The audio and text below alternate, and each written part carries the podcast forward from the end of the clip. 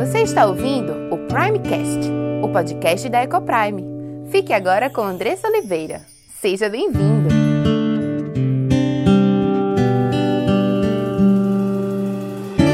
Eu sou Andressa Oliveira, esposa, mãe, educadora, diretora da Ecoprime International Christian School e muito grata a Deus por ter este meio e outros de poder compartilhar sobre criação de filhos, sobre família, sobre casamento, a partir de uma cosmovisão bíblica, a partir do que Deus nos ensina em Sua palavra.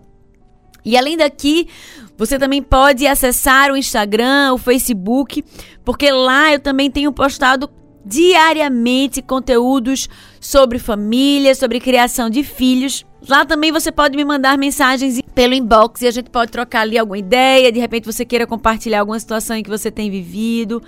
E eu vou ter o maior prazer ali em te responder e orar junto com você por alguma situação que você tem vivenciado. E quero te convidar a respirar fundo junto comigo. Respira fundo. Enche os teus pulmões com ar, com oxigênio, garantindo o oxigênio que o teu corpo precisa. E louva a Deus, louva a Deus pela sua provisão, louva a Deus pelo seu cuidado, louva a Deus pelo seu amor em nossas vidas, em sua vida. E respira fundo mais uma vez. Enche os teus pulmões com ar o máximo que você conseguir e vai soltando devagarzinho, sentindo teu, os teus pulmões se esvaziarem louvando a Deus, porque Ele é bom o tempo todo, porque Ele dá exatamente aquilo que a gente precisa. E em todos os sentidos, né? A gente estava esse final de semana é, tava conversando com meu marido e tinha e tinha me chateado, me entristecido com algo que alguém tinha dito. E ele estava me lembrando, né, que nós temos exatamente aquilo que nós precisamos, em todos os sentidos, né? Para que possamos ser cada vez mais parecidos com Cristo. E é isso, isso é uma verdade tão importante que a gente deve estar se lembrando. Teve uma vez que uma pessoa estava comentando que o marido tinha reagido a uma situação de uma forma que a tinha entristecido muito, né? E a gente estava exatamente refletindo sobre isso naquela época, naquele momento que ela tinha exatamente aquilo que ela precisava. Que a reação do marido dela era exatamente aquilo que ela precisava. Né? Não para ficar bem, mas para que Deus pudesse tratar o coração dela em relação a alguma situação. De repente, em relação a perdão, de repente, em relação à paciência, né? Mas Deus, ele nos dá exatamente aquilo que nós precisamos em todas as áreas da nossa vida. Talvez você tenha tido muito, esteja tendo muita dificuldade com o seu filho, né, em relação à obediência, em relação à autoridade. Mas Deus dá exatamente aquilo que nós precisamos. Então, ora a Deus, pede a Deus para que te mostre o que é que Ele quer trabalhar na tua vida, pede a Ele que te capacite, que te, que te mostre o caminho que você deve seguir, né? Que se tem algo que você precisa se arrepender, se é algo que Deus tem, tem para trabalhar na tua vida, que Ele trabalhe, porque Ele é um Deus de amor, porque Ele é um nosso Pai amoroso e Ele sempre quer o melhor para nós. Então, é isso, né? Essa acho que essa mensagem ela fica e ela deve ficar nos nossos corações, a gente deve se lembrar constantemente disso né? Que Deus nos dá exatamente o que a gente precisa. Então louva a Deus, louva a Deus pelas dificuldades, louva a Deus pelos vales, louva a Deus pelos desertos que você tem vivenciado, pelas pessoas difíceis que ele coloca no teu caminho, porque elas são exatamente aquilo que nós precisamos para sermos cada vez mais parecidos com Cristo, para que Deus trate o nosso coração e nos conduza para cada vez mais perto dele. E vivemos situações desafiadoras, né, dentro da nossa casa, no nosso casamento, muitas vezes, e com as nossas, com os nossos filhos. Não é fácil criar filhos bem comportados e educados, quanto mais criarmos filhos para Deus, né? Um desafio com certeza maior do que nós. E é por isso que nasceu o Centro de Treinamento para Pais Cristãos, o que acontece no dia 18 de setembro. Estaremos com um grupo de pastores especialistas que estarão conduzindo esse evento de forma prática, trazendo estratégias práticas para que você possa conduzir os seus filhos a Deus. Pastor Ted Tripp, Pastor Rodrigo Mocelin, Pastor Rodrigo Broto, Simone Quaresma estarão todos no Centro de Treinamento para Pais Cristãos, que acontece no dia 18 de setembro, trazendo estratégias práticas para você conduzir os seus filhos a Deus. Então, se você ainda não garantiu a sua vaga e a gente já fechou o primeiro lote, estamos aí no segundo lote, já no finalzinho. Garante a sua vaga, se inscreve, entra lá, você se inscreve no mesmo lugar, entra lá no link da bio e garante a tua vaga. Esse é um evento sem fins lucrativos, com o intuito apenas de conduzir a sua família a Deus. O CT online, ele é gratuito. O CT presencial, ele tem um custo, que é o custo que nós temos de garantir fazer o evento, né, de uma forma que fique confortável para você que vai passar o dia todo lá. E talvez você esteja pensando que você não tem lugar para deixar os seus filhos. Apesar de a gente entender que não, não é a melhor opção levar os seus filhos, porque se você tem um lugar para deixar, é legal que você fica mais à vontade. Mas se esse é o seu motivo para não ir, nós estamos como espaço lá e estamos recebendo crianças para passar o dia lá conosco e garantir que você tenha a oportunidade de passar esse dia conosco lá, se instruindo, se preparando para a maior missão das suas vidas, das nossas vidas, não é isso? Então, gente, hoje nós estaremos conversando sobre somos chamados a viver com fé nas promessas de Deus. Estaremos é, vendo isso a partir de uma história que eu não sei se você conhece, mas é a história de Caleb, não é um nome muito conhecido, mas é uma história muito preciosa e eu queria contar esta manhã para vocês e trazer aí algumas aplicações dessa história.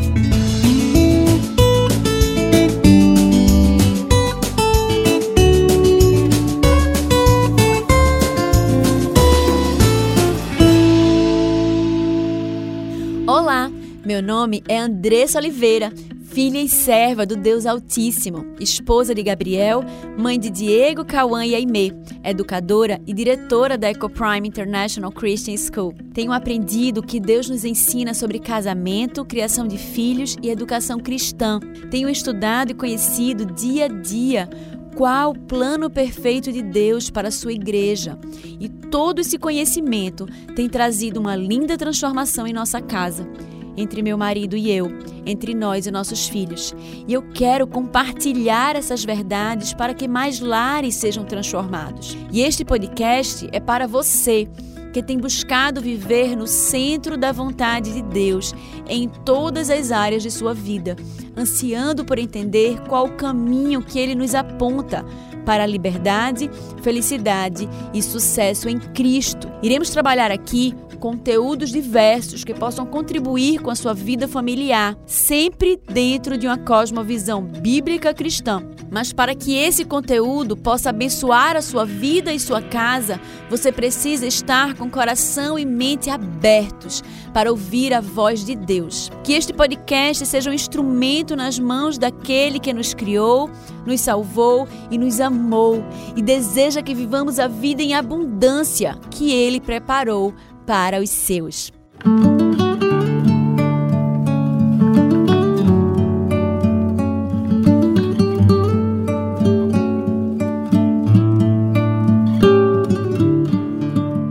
Os filhos de Deus são chamados a viver com olhos fitos nas promessas de Deus.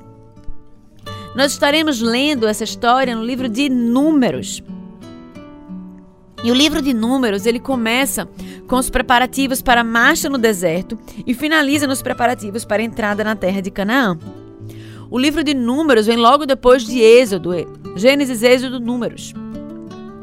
Logo depois que o povo ele passa, né, conta-se a história de que o povo passa lá aquele tempo no no Egito como escravos e depois a sua saída, como Deus os livrou das mãos do faraó e os conduziu ali, que aí esse, esse, essa trajetória se inicia ali em Números, né? A terra de Canaã, que era a terra prometida pelo Senhor a Abraão lá atrás em Gênesis. A história mostra que Deus chamou Abrão, que na época era Abrão, e trocou o seu nome para Abraão e lhe ordenou que ele partisse rumo a outra terra, chamada Canaã. E esta saída de Abraão desta terra, da sua terra, para a terra de Canaã, foi o início de um processo de várias décadas que foram sofridos pelos descendentes de Abraão e do povo, do povo hebreu que veio a dar o nome de Israel para a antiga Canaã.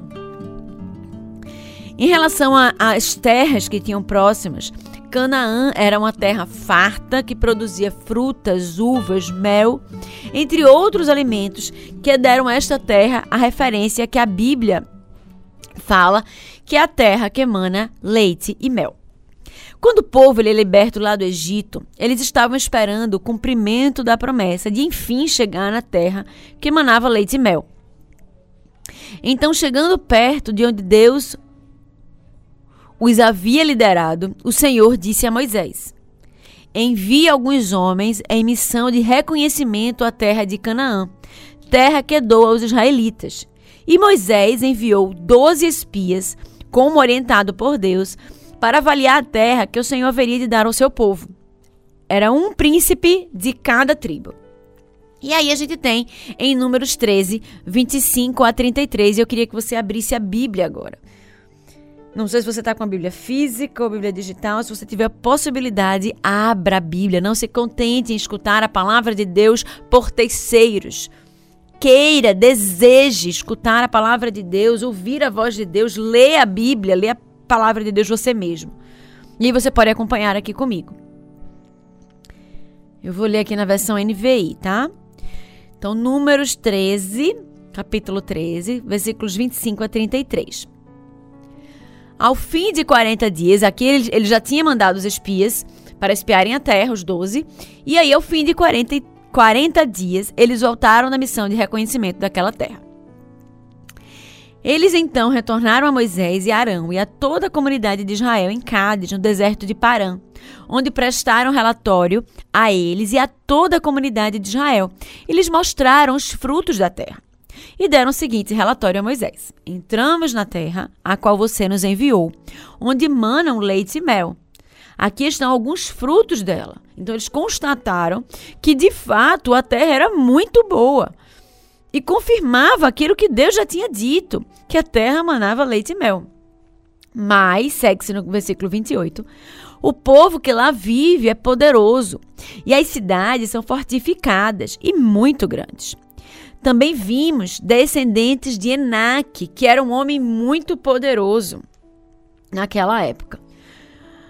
Os amalequitas vivem no Negueb, os hititas, os jebuseus e os amorreus vivem na região montanhosa, e os cananeus vivem perto do mar e junto ao Jordão. Então todos esses povos habitavam ali aquela terra que Deus havia prometido ao povo de Israel. Então, Caleb fez o povo calar-se perante Moisés e disse: Subamos e tomemos posse da terra, é certo que venceremos. Mas os homens que tinham ido com ele disseram: Não podemos atacar aquele povo, é mais forte do que nós. E espalharam entre os israelitas um relatório negativo acerca daquela terra e disseram: a terra para a qual fomos em missão de reconhecimento devora os que nela vivem. Todos os que vimos são de grande estatura. E vimos também os gigantes, os descendentes de Enaque, diante de quem parecíamos gafanhotos, a nós e a eles. Havia menos de um ano que o povo havia vivenciado no Egito o poder de Deus que os havia libertado de um cativeiro de mais de 400 anos. Deus havia enviado dez pragas que atacavam apenas o povo egípcio, livrando sempre o povo de Israel. Eu lembro que eu tinha lá um professor de história e, e ele sempre e ele sempre estava tentando, no sexto ano, e ele sempre estava tentando encaixar o poder de Deus na lógica dele. Então, para as pragas, ele sempre dizia que Moisés era muito sábio e que ele tinha uma previsão do que é que ia acontecer em algumas épocas. E aí as pragas, na verdade, não eram poder de Deus, mas era a previsão de Moisés de acordo com aquilo que ia acontecer. E que o rio Nilo tinha ficado vermelho porque uma pedra lá que soltava uma tinta vermelha, tinha sangrado. Então ele tinha toda uma explicação para lógica para o poder de Deus, né? Mas uma coisa que ele não considerou era que ah, as pragas, né? Apesar de o povo de, de Israel ele viver ali na mesma na mesma região que o povo egípcio, a praga atingia apenas o povo egípcio. E, e era assim, né, de gafanhotos e de moscas, até a praga do primogênito, quando apenas os primogênitos egípcios morreram, né? E os, e os hebreus que passaram sangue no, nos umbrais da porta, como orientado ali por Moisés, eles foram libertos da, da morte. Ou seja, não havia sabedoria humana que pudesse também livrar o povo de Israel de sofrer o mesmo dano que o povo egípcio. Mas foi exatamente isso que Deus fez. Ele livrou o seu povo de todas as dores das dez pragas, mostrando que não era coincidência, mas que de fato era o poder dele que aplicava e sancionava aquelas pragas na, na vida do povo egípcio e que livrava o povo de Israel. E o povo de Israel ele tinha presenciado todas essas situações, né? todas essas coisas. Tinha presenciado Deus mudar o coração de um faraó que estava obstinado a não libertá-los e não deixá-los ir.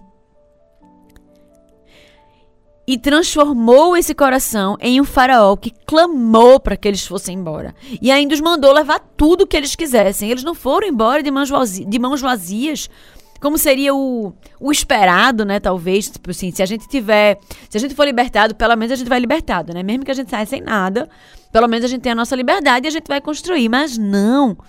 Deus ele garantiu a liberdade do povo e ainda garantiu que eles saíssem de lá cheios de gado, de ovelhas, de, de ouros que foram levados ali da, da, do Egito, permitido com a permissão do faraó. Reviravolta incrível, né? Transformação absurda. Deus havia dito que os libertaria e o fez assim como disse. E agora o povo estava ali, diante da terra de Canaã. Outra promessa feita por Deus a seu povo que daria aquela terra. Deus não disse que aquela terra estava, estava desabitada. Deus não disse como ele daria aquela terra. Ele simplesmente disse que aquela terra era a terra que ele daria a seu povo. Mas quando os espias chegaram na Terra, eles tiveram duas reações diferentes. Dez dos doze espias disseram e constataram que o povo que vivia lá era muito poderoso. Que as cidades eram fortificadas e muito grandes. Todos os que viviam lá eram gigantes. E eles se sentiram pequenos, como gafanhotos diante deles. Esses dez homens, a grande maioria dos que foram enviados, príncipes né, daquelas terras, que foram enviadas para espiar na terra de Canaã, eles viram dificuldade. Eles olharam para aquela, situa para aquela situação com olhos humanos. Olharam para si mesmos fracos e limitados e se sentiram incapazes de seguir adiante e de obter vitória. E é interessante perceber que 10 dos 12 repetiram essa mesma resenha negativa e desencorajadora ao povo. Então, no versículo 30, Caleb fez o povo calar-se perante Moisés e disse: Subamos e tomamos, tomemos posse da terra. É certo que venceremos. Será que Caleb não viu o tamanho dos homens daquela terra? Será que Caleb também não viu as cidades com suas altas muralhas em seu derredor? Será que ele não viu que as cidades eram grandes e fortificadas? Será que ele não viu os descendentes dos homens poderosos? Será que ele não viu a quantidade de povos que habitavam aquela terra? Sim, ele viu tudo isso. Mas os seus olhos, os olhos de Caleb, não estavam fitos e limitados nos desafios que ele iria enfrentar. Mas ele estava focado na promessa do Senhor para seu povo. Deus tinha dito que haveria de dar aquela terra. O Deus que era criador de todas as coisas, o Deus que havia transformado o coração de Faraó, o Deus que havia enviado as dez pragas de forma miraculosa e espantosa, ferindo os egípcios e livrando o povo de Israel. Esse mesmo Deus agora prometia a terra de Canaã, chegou lá, tinham vários desafios, mas o que são desafios, grandes ou pequenos, não importa o tamanho deles, para o Deus que pode todas as coisas, para o Deus que ele já havia visto, feito maravilhas e ações poderosas.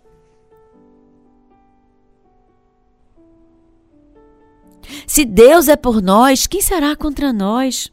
Muitas vezes nos comportamos exatamente como os dez espias. Olhamos as circunstâncias à nossa volta e nos sentimos fracos, limitados, incapazes de realizar e sermos bem-sucedidos. Olhamos à nossa volta e vemos o desafio de sermos esposas, maridos, segundo o coração de Deus. Ah, mas o meu marido é tão difícil, é tão difícil de amá-lo. Ele não me trata bem, ele vive sendo grosseiro comigo, e ainda mais ele não é cristão e tem me afastado de Deus.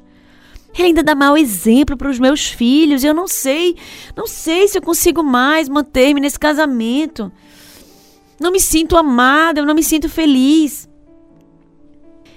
Minha irmã, Deus te diz todas as coisas cooperam para o bem daqueles que amam a Deus. Deus te diz que se você for fiel e obedecer, Ele derramará bênçãos sobre a sua vida. E Ele te diz para perseverar, para insistir, para ser bênção na vida do seu marido. Lá em 1 Pedro 4, 8 diz assim: Acima de tudo, cultivai com todo o ardor o amor mútuo, porque o amor cobre uma multidão de pecados.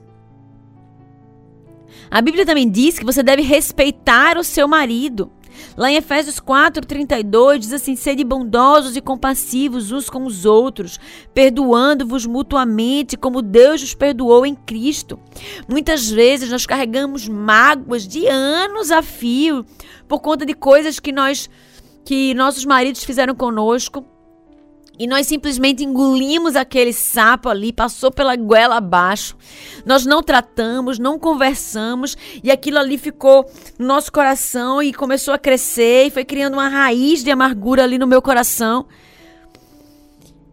E nós temos uma dificuldade impressionante, a começar de mim mesma, de perdoar. Mas nós somos chamados, chamadas a perdoar, porque Deus nos perdoa em Cristo. Lembra do Pai Nosso? Se você tem dificuldade de perdoar, você precisa colocar os joelhos em terra e clamar a Deus e pedir a Deus que trate o seu coração e que ajude você a perdoar aquele que te tem ofendido, aquele que te tem afligido. E se for o seu marido, se for sua esposa, mais ainda. Porque você deve perdoar e você deve amar. Amar com todo o amor com que Cristo nos amou e nos ensinou a amar.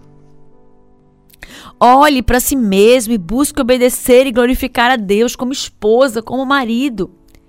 Que Ele te chama a ser a despeito da vida do seu cônjuge. Às vezes a gente tem mania de olhar para a vida do outro e dizer assim: ah, não, é muito difícil ser esposa de do meu marido. Não, você não conhece ele. Ele é muito complicado. Você não estaria dizendo isso para mim se você conhecesse ele. E na verdade, Deus nunca coloca. Existem alguns sis na palavra de Deus, a gente vai até conversar sobre um deles hoje. Mas não existe um si quando se trata de, de nós agirmos com o outro, sabe? Assim, é, na Bíblia não diz assim, olha, respeite o seu marido se ele te amar como Cristo ama a igreja. Ou ame o seu marido se ele falar de forma amorosa sempre com você. A Bíblia nos chama a sermos esposas e maridos, segundo o coração de Deus, agindo em obediência, independente de como o outro age com você. Porque o nosso compromisso é primeiro com Deus antes de ser com o outro. E aí eu queria ler para vocês Provérbios 3, 5 e 6. Confia no Senhor com todo o teu coração não te fies em tua própria inteligência e em todos os teus caminhos, seja como marido, seja como esposa, seja, seja como líder ou liderado, seja como pai ou como mãe, filho ou filha, e em todos os teus caminhos reconhece-o, reconhece a Deus, reconhece a sua lei, e ele endireitará as tuas veredas. É esse o chamado de Deus para nós. Talvez você tenha olhado a desobediência do seu filho, o desafio à sua autoridade, a mentira em sua boca constantemente, o seu orgulho e egoísmo e não sabe mais o que fazer. Que falar, como falar, quando falar? Será que vai adiantar? Como eu vou fazer isso? Você olha para si, constata a sua limitação e chora de angústia e medo de fracassar se sentindo totalmente incapaz de lidar com o coração duro e rebelde. Eu mesmo já me vi nessa situação. Mas minha irmã, meu irmão, quero repetir as palavras de Deus para Josué, quando assumiu a liderança do povo de Israel. Ser forte e corajoso, ser forte e corajosa, não temas e não te espantes, porque o Senhor teu Deus é contigo por onde quer que andares. Josué 1:9. Lá em Jeremias 29, 11 diz assim: Sim, eu conheço os desígnios que formei a vosso respeito. Desígnios de paz e não de desgraça, para vos dar um futuro e uma esperança. Essa é a palavra de Deus para nós. Ele sabe aquilo que precisamos enfrentar. Ele sabe, ele conhece o nosso coração e tudo que ele tem para nós é bênçãos, é caminhos de paz e não de mal. É de nos dar um futuro e uma esperança. Vivemos situações difíceis e desafiadoras em nossa casa, com os nossos filhos. Eles são pecadores e seu cora seus corações, assim como os nossos, são rebeldes e tendem a fazer aquilo que é mal. Mas Deus tem os melhores planos para nós. E Ele nos chama a obedecer. E para obedecer, nós precisamos entender, entender aquilo que ele nos ordena, aquilo que ele nos chama a viver. Precisamos ouvir a voz de Deus, precisamos buscá-lo. Mas se continuarmos a nos deixar guiar pelo nosso próprio coração, seremos conduzidos pelo, como os dez espias que viram a dificuldade, se amedrontaram e pararam. Quem vive de acordo com suas próprias verdades, não tenha dúvida, colhe apenas desgraça e sofrimento. O povo ele foi liderado por 40 anos no deserto, num percurso de apenas 40 dias, e morreram todos, pois Deus disse que nenhum deles haveria de entrar na terra prometida, pois haviam desprezado as promessas do Senhor. Lá em Números 14, 19 a 24, nós temos assim: segundo a tua grande fidelidade, era Moisés, né, pedindo perdão pelo povo. Perdoa a iniquidade deste povo, assim como a tens perdoado desde que saiu do Egito até agora. O Senhor respondeu: Eu os perdoei conforme você pediu. No entanto, juro pela glória do Senhor, que enche toda a terra, que nenhum dos que viram a minha glória e os sinais miraculosos que realizei no Egito e no deserto, e me puseram à prova e me desobedeceram dez vezes, nenhum deles chegará a ver a terra que prometi com juramento aos seus antepassados. Ninguém que me tratou com desprezo com desprezo haverá. Mas como meu servo Caleb tem outro espírito e me segue com integridade, eu o farei entrar na terra que foi observar, e seus descendentes a herdarão. Caleb confiou na promessa de Deus. Caleb não olhou para si mesmo e para suas próprias limitações, mas olhou para Deus, que era o seu guia, e Deus provedor e que capacita o fraco e dá forças àquele que não tem mais nenhum vigor. Quando Caleb enfim chegou à terra prometida, Caleb tinha 85 anos. E ainda assim ele estava pronto para a luta. Ele estava com o mesmo ânimo e com o mesmo vigor de 45 anos atrás, pronto, porque sabia quem era o seu Deus. Caleb confiou no poder de Deus para cumprir a sua promessa, a despeito das dificuldades. Deus faz promessas em relação à nossa descendência. Isaías 44, 3: Porque derramarei água sobre o sedente, torrente sobre a terra seca. Derramarei o meu espírito sobre a tua posteridade e a minha bênção sobre os teus descendentes. Isaías 54, 13: Todos os teus filhos serão ensinados pelo Senhor. Salmo 37, 26: A tua descendência será uma bênção. Os filhos dos teus servos habitarão seguros e diante de ti se estabelecerá a sua descendência. Salmo 102, 28. Salmo 112, 2. A sua descendência será poderosa na terra, será abençoada a geração dos justos. Provérbios 11, 21. A geração dos justos é livre. Provérbios 14, 26. No temor do Senhor tem um homem forte e amparo. Isso é refúgio para os seus filhos. Crê no Senhor Jesus e será salvo tu e tua casa. E ainda seguem-se outras e outras promessas. Dar-lhes-ei um só coração e um só caminho, para que me temam todos os dias, para seu bem e bem dos seus filhos. Jeremias 32, 39. Ao longo de toda a Bíblia, nós podemos constatar as promessas de Deus, promessas que Deus derramará do seu Espírito sobre a nossa semente e as suas bênçãos sobre os nossos descendentes.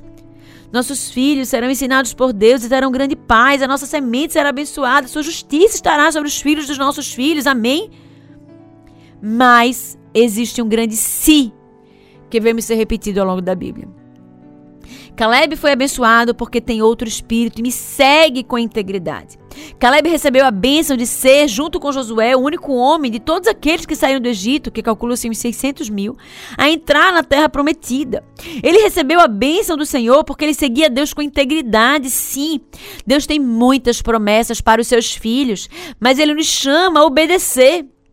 Lá em Deuteronômio 28, 1 e 2, a gente tem assim: Se vocês obedecerem fielmente ao Senhor, ao seu Deus, e seguirem cuidadosamente todos os seus mandamentos que hoje lhe dou, o Senhor, o seu Deus, os colocará muito acima de todas as nações da terra. Todas essas bênçãos virão sobre vocês e os acompanharão se vocês obedecerem ao Senhor, seu Deus.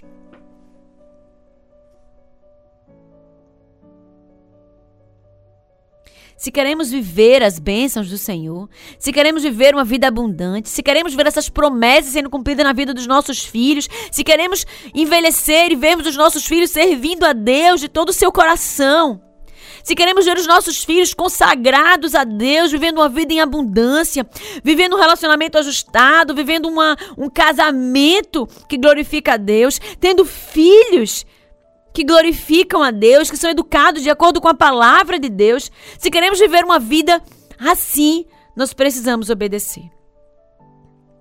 Nós precisamos parar de viver a vida da, da forma como achamos que temos que viver e precisamos olhar para a palavra de Deus.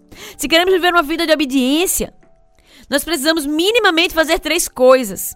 Primeiro, precisamos congregar em uma igreja. Eu tenho cada vez mais visto cristãos longe da igreja, que têm dado desculpas de terem ficado chateados com alguém da igreja e que estão melhor fora da igreja. Gente, essa é uma grande mentira de Satanás. Não há cristão que propõe prospere longe da igreja. Nós somos chamados a sermos corpo santo do Senhor. E para sermos corpo, nós precisamos estar juntos. Uma perna solta por aí não é um corpo, um braço solto por aí não é um corpo. Somos corpo quando estamos juntos e Deus nos chama a congregarmos no primeiro dia da semana, como povo santo, como igreja, para adorá-lo. Se você tem vivido longe da igreja, eu quero lhe dizer que você está em desobediência. Você precisa voltar. Não seja ingênuo. Nós, a igreja do Senhor, ela é feita por homens pecadores. Não espere perfeição, nem dos líderes. Eles são falhos, assim como eu e você, eles vão pecar. Se o seu líder tem falhado em algum ponto, ore a Deus por ele, peça graça a ele peça a graça de Deus, sabedoria para conversar com seu líder para apontar de forma respeitosa o ponto. Agora, Existem muitos líderes por aí que são líderes falsos, homens que têm conduzido o povo do Senhor para longe do Senhor, contando mentiras, distorcendo a palavra de Deus, deixando de cumprir aquilo que Deus nos ordena em Sua palavra no que tange ao pastoreio de ovelhas. Então fique atento. E se você tem estado numa igreja dessa, você precisa procurar uma igreja que seja bíblica, uma igreja que faz, que cumpre os sacramentos, o batismo, que cumpre uh, a Santa Ceia, uma igreja que aplica a disciplina eclesiástica, uma igreja que prega a palavra do Senhor. Então fique atento, mas você não pode estar longe da igreja do Senhor. Você não pode deixar se excluir da igreja do Senhor. Você precisa buscar uma igreja para congregar. Irmãos com quem você pode caminhar junto, um pastor que vai pastorear o seu coração, que vai lhe pastorear ao longo da jornada cristã, que não é fácil, sabemos que não é fácil. Segundo ponto.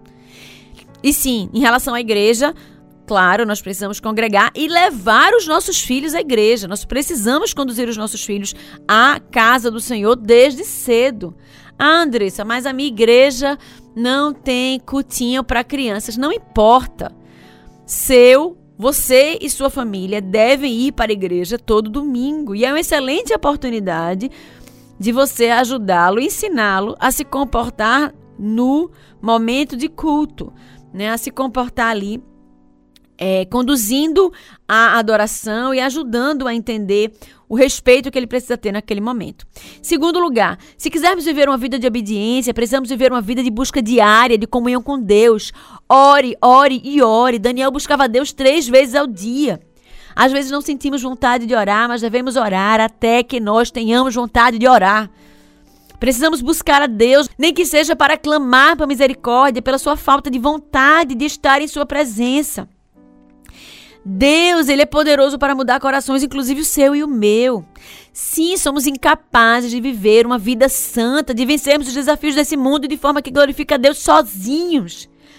Apenas, apenas com a ajuda de Deus, seremos capazes de vencermos todas as adversidades, sermos mais que vitoriosos. Se você tem se sentido fraco, se você tem se sentido incapaz de, de seguir adiante no seu casamento, se você tem se sentido incapaz de tratar o coração do seu filho, de fato, você constatou algo que é verdade, somos incapazes de fazermos isso sozinho, sozinhas. Mas em Deus nós somos mais que vencedores. Nele nós podemos todas as coisas. Então ore, clame ao Senhor, coloque seus joelhos em terra. Terceiro lugar, precisamos ler a Bíblia. Precisamos buscar conhecer como Deus quer que nós vivamos. Como é que nós vamos obedecer se nós não entendemos quais são as regras? O que é que Deus me fala? Como é que eu devo ser uma esposa? Como é que eu devo me comportar como marido? Como é que eu devo me comportar como filho? Já ouvi algumas pessoas dizendo que não entendem a Bíblia. E eu quero te convidar a orar e pedir a Deus que falha o teu coração, que te ajude, ajude a entender. Coloque essa limitação também diante de Deus. E também existem livros bíblicos e pessoas bíblicas que podem ajudar você e, e você pode também ser discipulado por elas, buscar um discipulador. Agora, essas coisas são coisas extras, porque nada, nada, nada deve substituir a leitura da Bíblia. Mas claro que você pode também acessar esses recursos que também são dados por Deus a nós.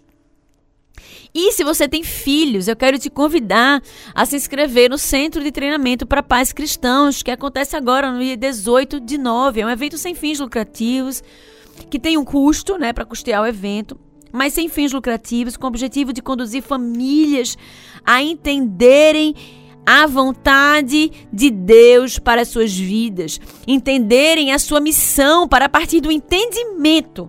Aí sim, nós possamos obedecer e possamos, com a graça e a misericórdia do nosso Senhor, viver todas as promessas que Ele tem, que nós podemos ler e escutamos aqui no dia de hoje que tem na sua palavra para os nossos filhos, pensamentos de paz, de esperança, de bem, de prosperidade, de, de bênçãos mesmo de Deus na vida dos nossos filhos. Que Deus tenha misericórdia de nós e nos conduza a uma vida íntima com Ele, para que possamos assim conduzir os nossos filhos, viver uma vida de obediência e termos a graça de vermos os nossos filhos recebendo e vivenciando todas as bênçãos do Senhor. Oremos. Senhor Deus, nosso Pai, te louvamos, Senhor, pela tua palavra que é viva e eficaz. Senhor, te peço que tu possa transformar os nossos corações, conduz-nos ao arrependimento, Senhor. Conduz-nos, ó Pai, a, a humildade, Senhor, de reconhecer que sem Ti nós não somos nada, sem Ti nós seremos incapazes de cumprir aquilo que Tu tens nos chamado a fazer, ó Pai, ou a viver, Senhor.